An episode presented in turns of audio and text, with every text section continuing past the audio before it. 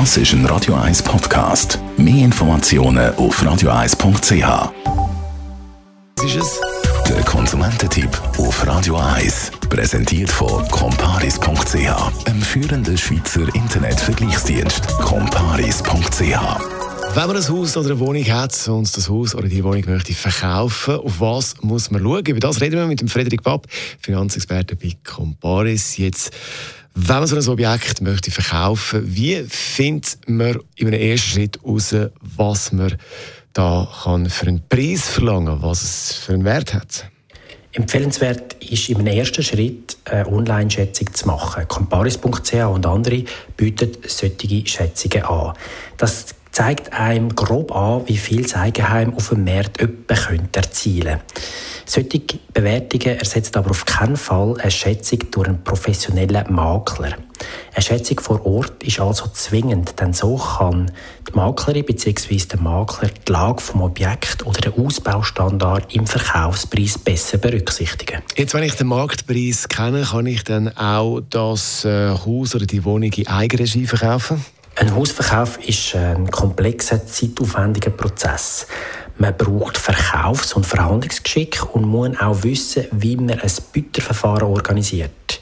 Heute gehen viele Eigenheime im Bütterverfahren weg und erzielen oft unerwartet hohe Verkaufspreise. Wer sich das alles zutraut, kann den Verkauf in Eigenregie stemmen. Andere engagieren besser einen professionellen Makler. Was kostet so ein Makler? In der Deutschschweiz verlangen Makler in der Regel zwischen 2 bis 3 Prozent der erzielten Verkaufssumme.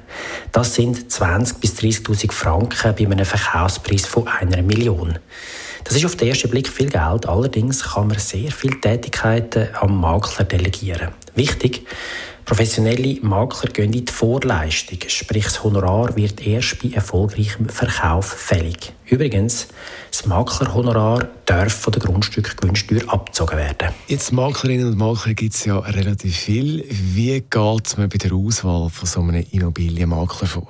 Erstens Immobilienmakler auswählen, die in der Region vom Verkaufsobjekt tätig sind. Zweitens Preise und Leistungen der Immobilienmakler vergleichen.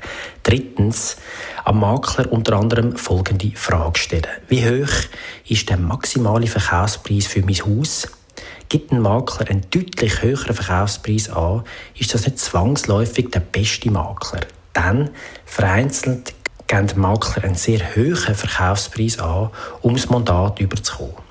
Ob sich der Preis dann auch wirklich erzielen lässt, ist alles andere als sicher. Frederik Bab war es, Finanzexperte bei Comparis zum Thema Immobilienverkauf und auf was man muss schauen muss.